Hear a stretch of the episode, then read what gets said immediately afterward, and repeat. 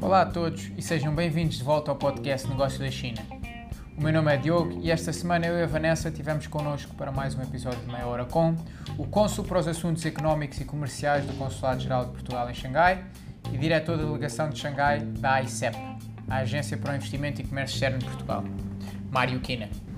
Entre outros temas, nesta conversa o Mário falou-nos um pouco sobre as relações comerciais entre Portugal e a China, deu exemplos de alguns projetos das entidades portuguesas para garantir mais acesso de produtos portugueses a este mercado, falou-nos também dos principais desafios das empresas portuguesas na China e deu algumas dicas valiosas sobre de que forma podem essas mesmas empresas chegar mais preparadas a este mercado, de forma a aproveitar as oportunidades que aqui existem.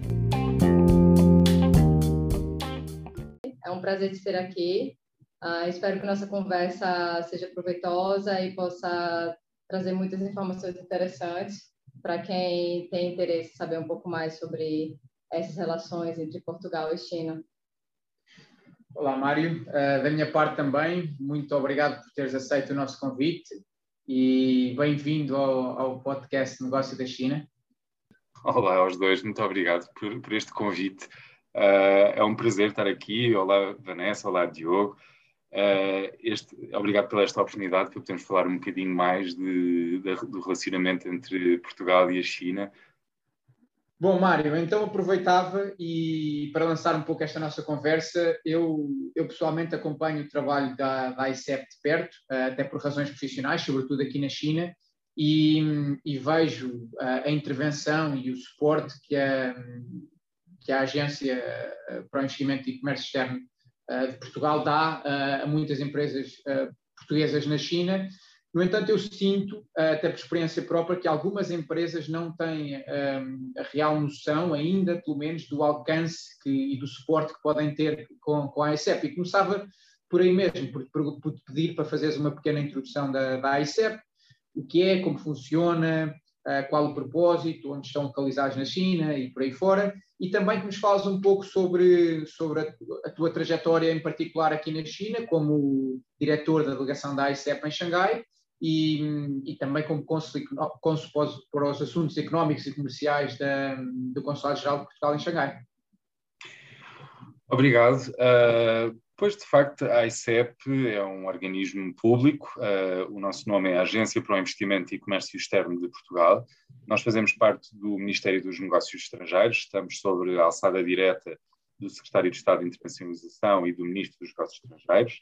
Uh, nós temos uma rede externa presente em 56 países, isso não significa que temos efetivamente 56 escritórios, mas temos uh, cerca de 35, se não me engano, uh, e cobrimos cerca, cobrimos não, 56 países. A China uh, é a representação da ICEP com mais pontos de rede no mundo, depois dos Estados Unidos. Nós temos aqui quatro delegações. Uh, em Pequim temos o nosso centro de negócios, que é o nosso posto de coordenação. Uh, depois temos Xangai, Cantão, que abrimos há cerca de dois anos, e Macau, que cobre também Hong Kong. Eu estou na, na, delegação de Xangai desde 2017. Eu antes estive em Londres, uh, não como diretor, mas como inicialmente como estagiário e depois como técnico, e depois fui uh, promovido, digamos, a diretor na delegação de Xangai. Como eu dizia, uh, as delegações da, da, da China, da, da ICEP na China dividem-se por jurisdição.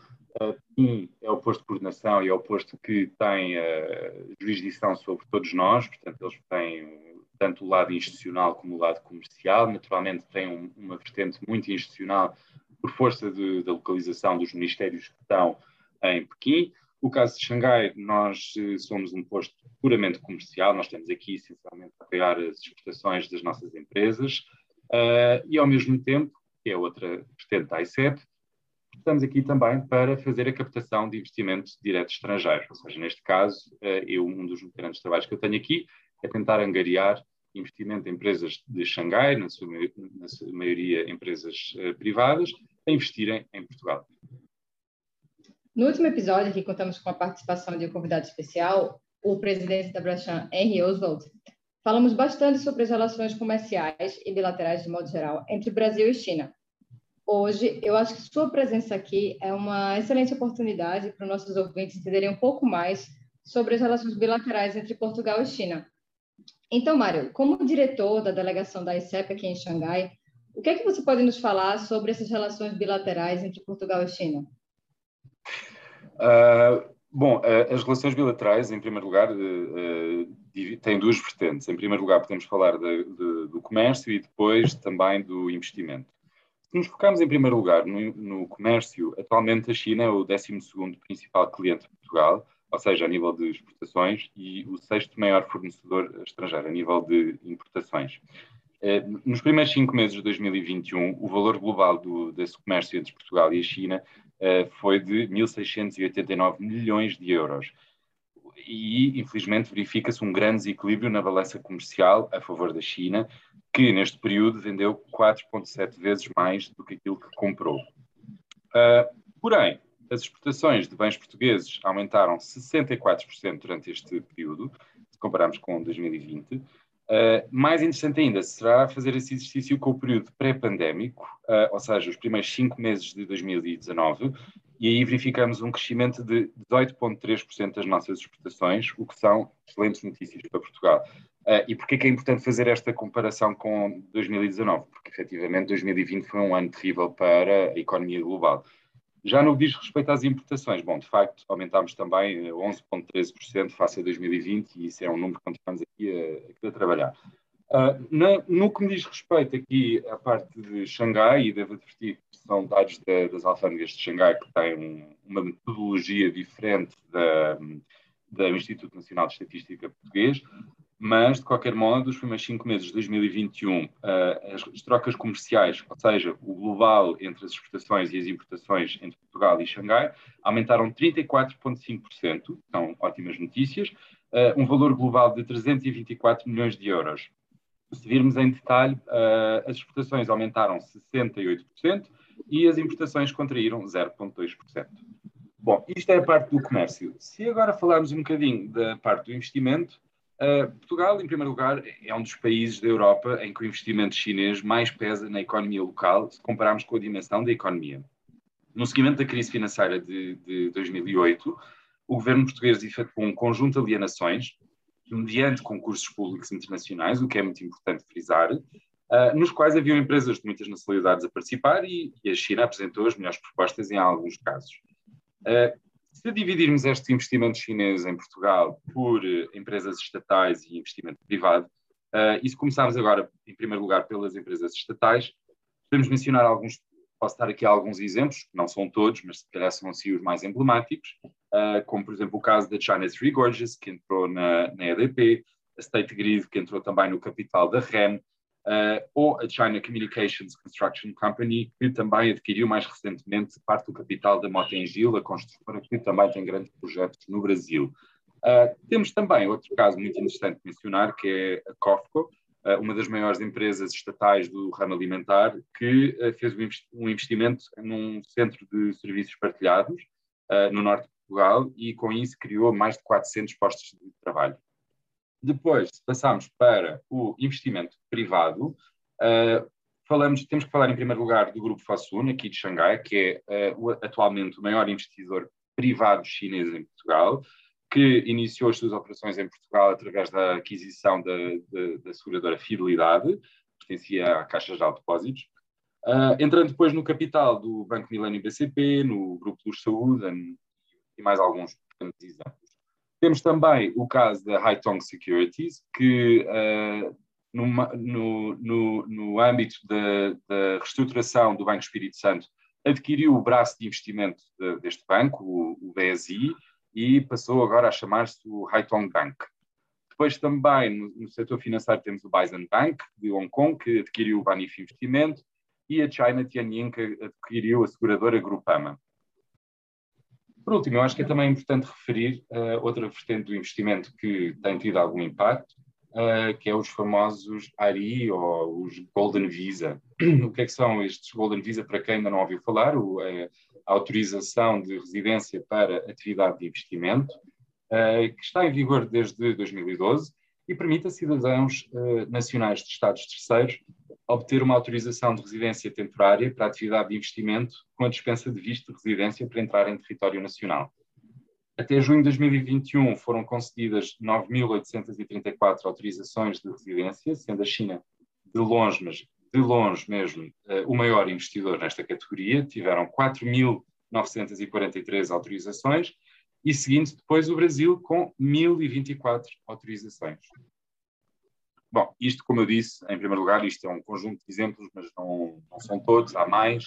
Uh, mas eu acho que é também importante transmitir uma mensagem, que é a mensagem que o governo português uh, transmite sempre, que efetivamente Portugal é um país aberto, uh, o investimento chinês será sempre bem-vindo em Portugal, sempre que seja um investimento produtivo, que gere exportações e que nos ajude a desenvolver a nossa economia. Mas numa perspectiva mais, mais prática, que eu acredito que neste que num podcast deste, desta natureza, pelo menos, que mais interessará às empresas portuguesas para, também, um, seria interessante explorarmos um pouco mais, eu acho que o sentido Portugal-China. E, e, nesse, e nesse sentido perguntava-te quais é que são os principais produtos e serviços que Portugal neste momento exporta, exporta para a China e, e também quais é que são as empresas portuguesas que têm maior presença no mercado e que têm investimentos de maior relevância uh, no mercado neste momento.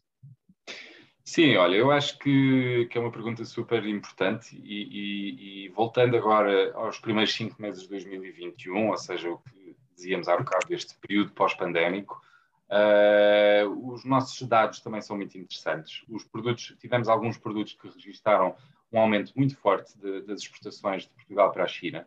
Por exemplo, o cobre aumentou 482%, a carne de porco 174%, peixe e crustáceos 91%, cortiça 67%, matérias têxteis 62%, mármores 59%, vinho e café 50% e máquinas e aparelhos 33%.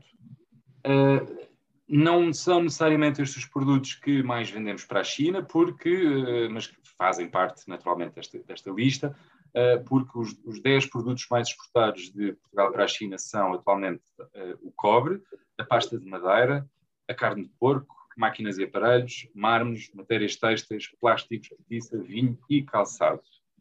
No caso específico de Xangai, infelizmente as estatísticas não nos permitem uh, identificar o, por tipologias do produto, portanto nós temos o valor, mas não temos a, a tipologia, uh, mas é interessante se calhar fazer uma análise dos, das empresas que, que estão localizadas. Como eu disse no início deste, deste podcast, Xangai é o, é, é o centro financeiro e, e, comercial da China, portanto, nós temos aqui uma representação que se calhar não é a mesma que se vê noutras cidades. Uh, posso dizer que quando cheguei em 2017 tínhamos 17 empresas registadas aqui na nossa delegação, em Xangai, e atualmente, uh, ou pelo menos 2020, a última vez que fizemos este, este levantamento, já tínhamos 40, uh, 27 com presença física e 13 através de distribuidor.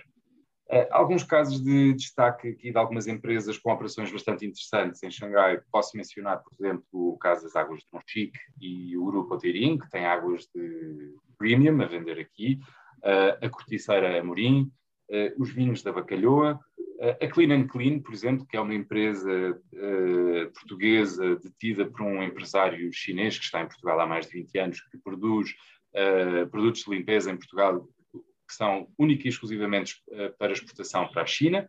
Temos também o caso do, dos cafés Delta, uh, os azeites da Sovena e também a TMG Automotive, que aliás está no top 3 das nossas exportadoras de Portugal para a China, que fazem uh, têxteis para a indústria automóvel.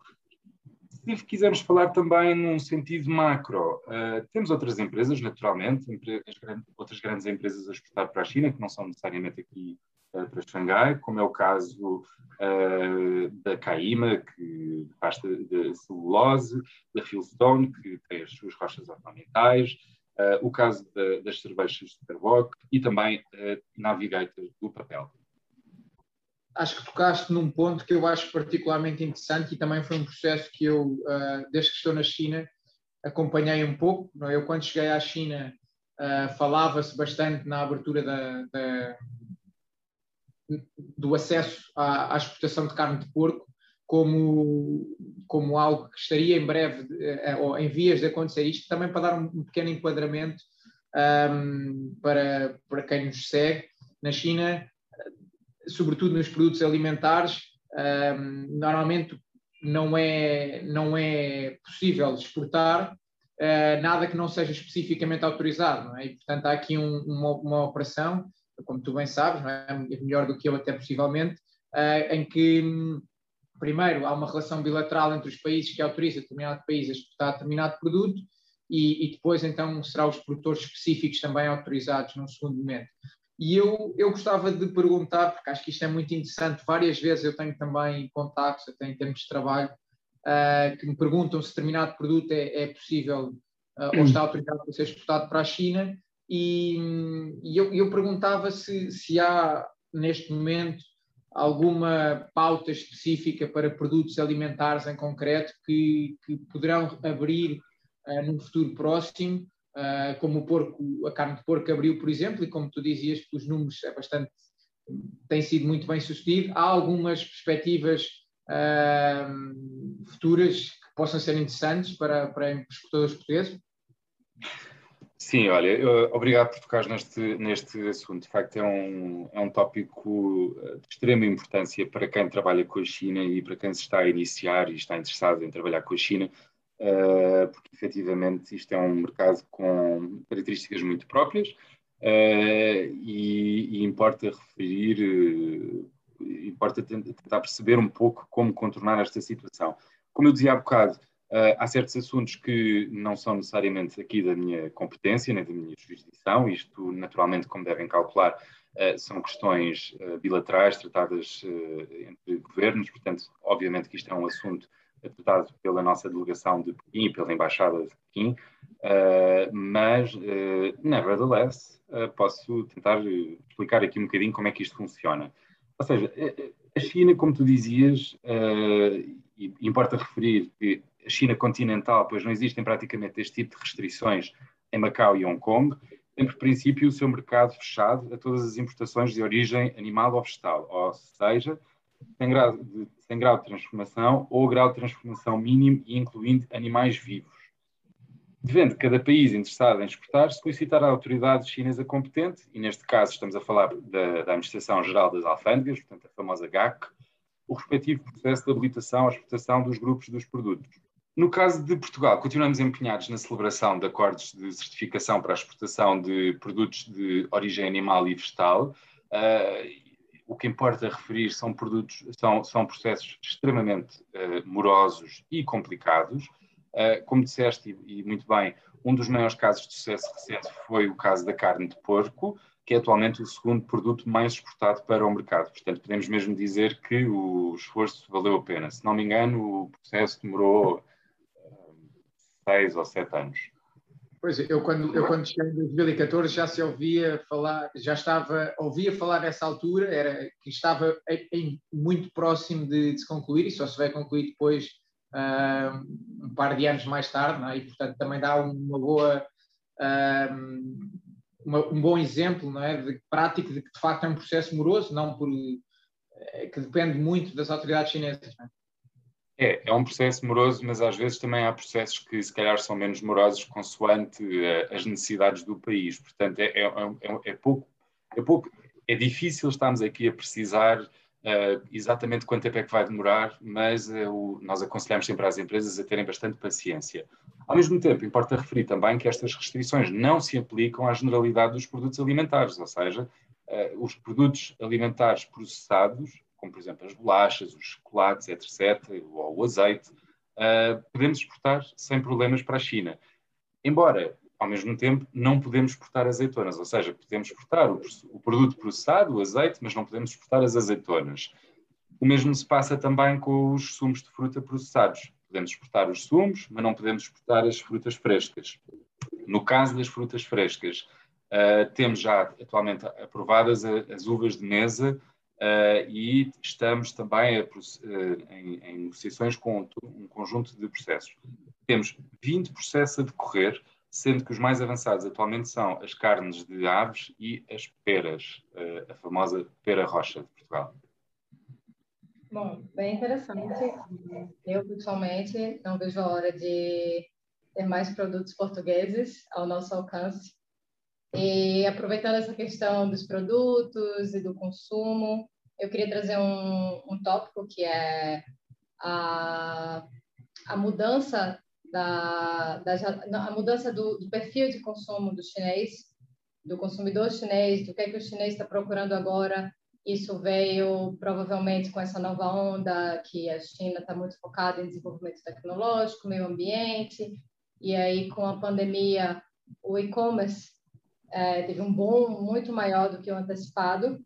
E eu aproveito isso para te perguntar, é, como é que você acha que essa realidade nova de consumo, é, atrelada à questão da sustentabilidade, da, do aumento da procura por qualidade em vez de quantidade, como é que isso pode favorecer empresas portuguesas que já estão na China e também empresas que estão tentando entrar no mercado chinês? Como é que você vê isso?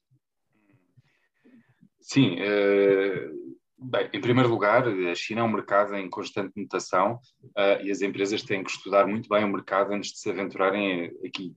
Uh, depois, eu acho que depois de fazerem esse estudo prévio, uh, as nossas empresas aperceber-se-ão de um conjunto de oportunidades. Em primeiro lugar, eu acho que as nossas empresas que têm produtos de alto valor acrescentado, como por exemplo produtos tradicionais portugueses que os chineses chamam uh, time-honored brands, uh, são únicos no mercado e são únicos a nível mundial e, portanto, têm grandes uh, oportunidades aqui. produtos de luxo também. a China é de longe o maior mercado a nível mundial. Aliás, foi o mercado, foi o único mercado de luxo em 2020 a apresentar um crescimento de 40%. Portanto, produtos de luxo têm aqui grandes oportunidades. Também, voltando aos produtos alimentares, a questão da segurança alimentar é de extrema importância no mercado chinês. Uh, relembro o caso da fórmula infantil, há uns anos atrás, que uh, favoreceu inúmeras empresas uh, europeias e também o, só o facto de uma, uma, empresa de produtos alimentares ser europeia, já para a mentalidade chinesa, é também sinónimo de segurança alimentar. E, portanto, isso é uma das áreas que nós trabalhamos bastante com as nossas empresas. Depois temos também empresas com alto teor tecnológico, onde, lá está, onde as empresas, uh, onde haja necessidade chinesa. E aí poderá toda, haver, todas as red tapes serão, uh, irão por água abaixo, porque havendo necessidade local, as empresas têm um, um acesso quase gratuito ao, ao, mercado. Depois também com a pandemia, uh, o que dizias, Vanessa, a questão da, a questão da, da, da alteração com a pandemia do dos hábitos de consumo, nós também registámos aqui algumas oportunidades noutros setores, nomeadamente uh, no setor da saúde, que não era um setor que nós uh, anteriormente vinhamos, víamos com grande oportunidade, porque era um, era um mercado extremamente fechado, era um setor, peço desculpa, extremamente fechado, e com a pandemia isso alterou-se, e portanto vemos aqui algumas oportunidades também uh, no turismo de saúde, na biotecnologia, nos equipamentos médicos. Como sabemos todos, a China enfrenta um envelhecimento acelerado e tem feito grandes esforços para o desenvolvimento dos seus serviços de saúde. Por último, e voltando àquilo que dizias, e com razão, que tem sido aqui a nossa grande uh, luta dos últimos uh, meses ou ano, é a questão do comércio online. Efetivamente, o comércio online uh, o, tem possivelmente a maior taxa de penetração é neste país, e eu acho que as nossas empresas já se aperceberam disso e, e, já se perceberam que para trabalhar com a China têm que investir na vertente online. Eu gostava de dizer que a ICEP tem um, um pavilhão nacional de vinhos portugueses na jd.com uh, e gostaria de convidar também as empresas a, a, pesquisarem um bocadinho mais esta oportunidade, porque uh, podem se inscrever e é uma forma interessante, se calhar, penetrarem o mercado. Outra forma de penetrar o mercado uh, pode ser também através do cross-border e-commerce, ou seja, o que é que é isto? É, efetivamente, eu posso vender o meu produto de Portugal para a China uh, a partir de Portugal, não tenho que ter uma operação uh, na China, portanto, o grupo Alibaba tem uma plataforma dedicada exclusivamente ao cross-border e-commerce, que é o Tmall Global, temos o caso, por exemplo, da Bacalhoa e muitas outras empresas, Benamor também, e depois temos também uh, outra vertente que é as lojas próprias através de parceiros locais.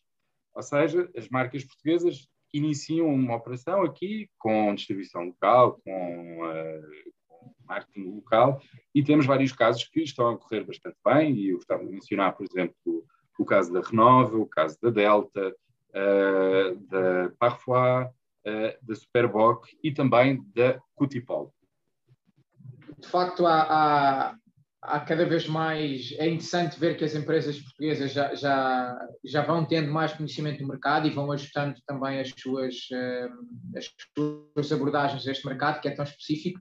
E eu, eu pegava exatamente nisso para, para perguntar-te um pouco mais sobre qual é que é, na tua experiência, quais é que são, aliás, os desafios enfrentados por, por empresas portuguesas quando, quando entram ou estão no mercado, não é? A China é um mercado, China continental, sobretudo, muito específico, como dizias, e, e aqui uma nota pessoal minha. Um, infelizmente, Portugal não tem um nome, a marca Portugal não tem um nome que nós gostaríamos todos que tivesse. Uh, a escala competimos com o mundo inteiro e, portanto, quais é que tu sentes que são os desafios, uh, como eu dizia, mais comuns das empresas portuguesas e de que forma é que, é que as empresas podem uh, preparar-se melhor, não é? Que, que, dicas é que poderias passar a uma empresa, a empresas e, e, e investidores em geral para, para ter mais acesso ao mercado? Uhum. É, de facto, tocaste aí num ponto interessante. Uh, nós batalhamos, e não é só no caso da China, a nível internacional, é uma das grandes missões de, de, destes organismos portugueses públicos, é levar o nome de, o nome de Portugal uh, além fronteiras, ou seja, a questão da marca Portugal. Uh, eu, em quatro anos e meio de, de Xangai, posso dizer que noto uma, uma diferença a nível de, do conhecimento do que é, que é Portugal e, portanto, isso irá trazer certamente grandes oportunidades para as nossas empresas.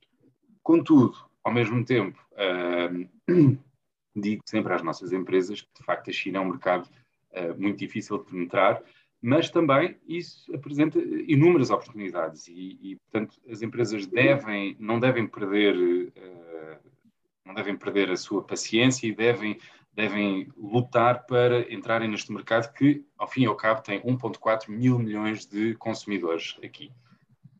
Porém, a nível de grandes desafios que, que nós notamos, bom, obviamente, os elevados custos associados a, a, a, fazer negócio neste, neste país, e aí, se calhar, vocês também, como advogados, podem falar um bocadinho também depois uh, do registro uh, de empresas e o processo burocrático extremamente complexo para uma empresa que não tem conhecimento uh, local.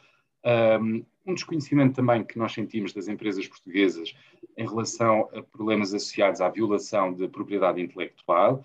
Aliás, se me permitirem dizer que vamos organizar um webinar no dia 9 de setembro, uh, justamente sobre este tópico. E já agora, dar um, um exemplo, uh, o, que é que, o, que é que, isto significa. Olhem, por exemplo, temos uma empresa portuguesa muito conhecida, com vasta experiência internacional, uh, uma empresa de mobiliário, que participou numa feira de mobiliário na Europa e quando decidiram vir ao mercado chinês, aperceberam-se que a sua marca já estava registada e tiveram que efetivamente fazer um, um, resgate da marca.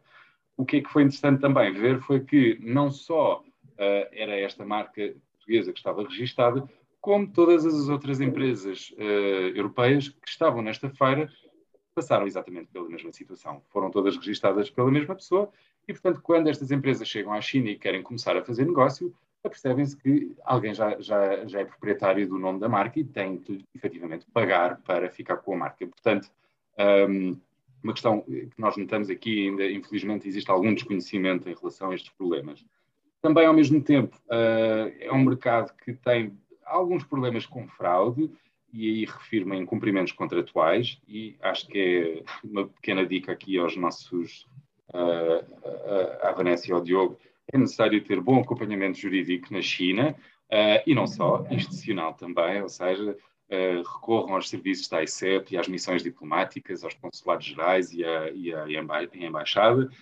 Um, também é importante mencionar a questão das restrições à contratação de serviços e prestadores estrangeiros pelas empresas estatais, e aí falamos do, dos famosos casos das joint ventures prestadas com empresas chinesas para aceder ao mercado, Uh, e por último, também a questão da barreira linguística. Quem não conhece a China eh, poderá não saber que, infelizmente, o inglês não é língua franca e uh, causa alguns problemas na, no, no, negócio, mas a, a, boa notícia é que cada vez mais em Portugal Uh, existem mais pessoas a falar mandarim e mesmo aqui na China existem cada vez mais cursos de português, portanto temos cada vez mais apoio para quebrar essa, essa fronteira. Por último, dicas. Um, bom, voltando à questão da propriedade intelectual, sem dúvida, registar a marca antecipadamente, antes de ir para o mercado. As empresas exportadoras têm que ter acesso a esta informação. Nós estamos aqui para apoiar e, e temos muita informação para dar às empresas sobre isso.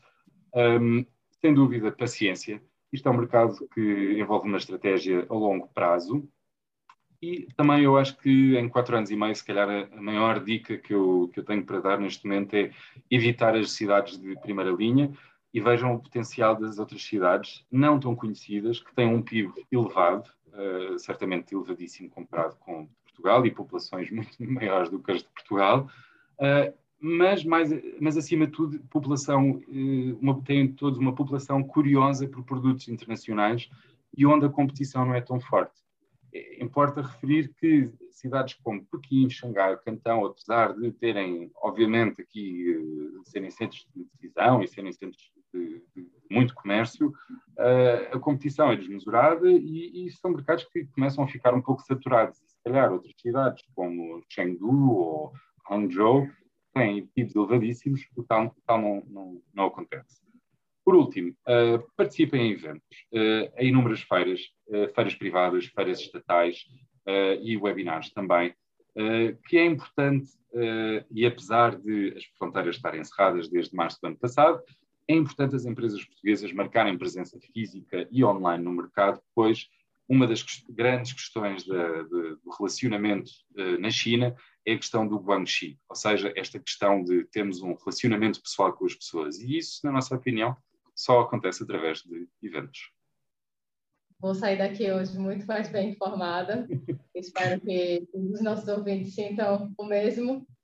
E, mais uma vez, obrigada por ter aceitado o nosso convite. Foi um prazer. Bom, e da, e da, minha parte, Mário, também, queria agradecer também, e de facto, e sobretudo, acho que agora no final houve, houve aqui uma, várias informações muito práticas. Aliás, em todos os momentos houve informações muito interessantes, mas no final, sobretudo, informações muito práticas e, e que. E a preparação é a chave, não é? Nós vemos isso todos os dias, claro, feliz ou infelizmente no nosso trabalho vemos isso muitas vezes, muitos dos problemas são por falta de preparação e tu tocaste em, em alguns dos problemas que, que que nos caem muitas vezes na mesa, na verdade. E, e por isso, sem dúvidas, acho que é, é, é, bem enriquecedor para todos aqueles que nos, que nos podem ouvir. É, obrigado, sim. Eu acho que é para isso que nós cá estamos, é para isso que existe a ICEP, justamente para apoiar as exportações de Portugal e captar investimento e, portanto, uh, talvez, se me permitirem mais uma, uma dica prática, é não venham para a China sem falar antes ICEP, estamos aqui ao vosso serviço, os nossos serviços são gratuitos, e, portanto, estamos aqui 300% disponíveis para vos ajudar uh, e talvez partilhar algum conhecimento que possamos ter sobre, sobre o mercado. Também gostava de vos dar uma pequena nota de parabéns pela, por esta iniciativa, por este podcast. Eu acho que era sem tempo de haver um, um podcast em português, na nossa, na nossa língua, uh, pois efetivamente há aqui temas e, e alguns problemas que são únicos uh, às empresas uh, portuguesas e brasileiras também, e certamente dos outros países de língua portuguesa. Sei que vocês vão entrevistar mais tarde. Mas, mais uma vez, muito obrigado pela oportunidade, muitos parabéns pela iniciativa e até à próxima. Muito obrigada. Bom, pessoal, foi isso. Espero que vocês tenham aprendido tanto quanto eu. É, no próximo episódio, a gente vai falar um pouco sobre exportação para a China. Então, muitas dessas dicas que o Mário deu, muitos desses pontos que ele comentou, sobre prevenção, sobre o que fazer. A gente vai tocar sobre, a gente vai falar sobre isso. E espero que vocês tenham gostado. Até mais. Até breve. Obrigado.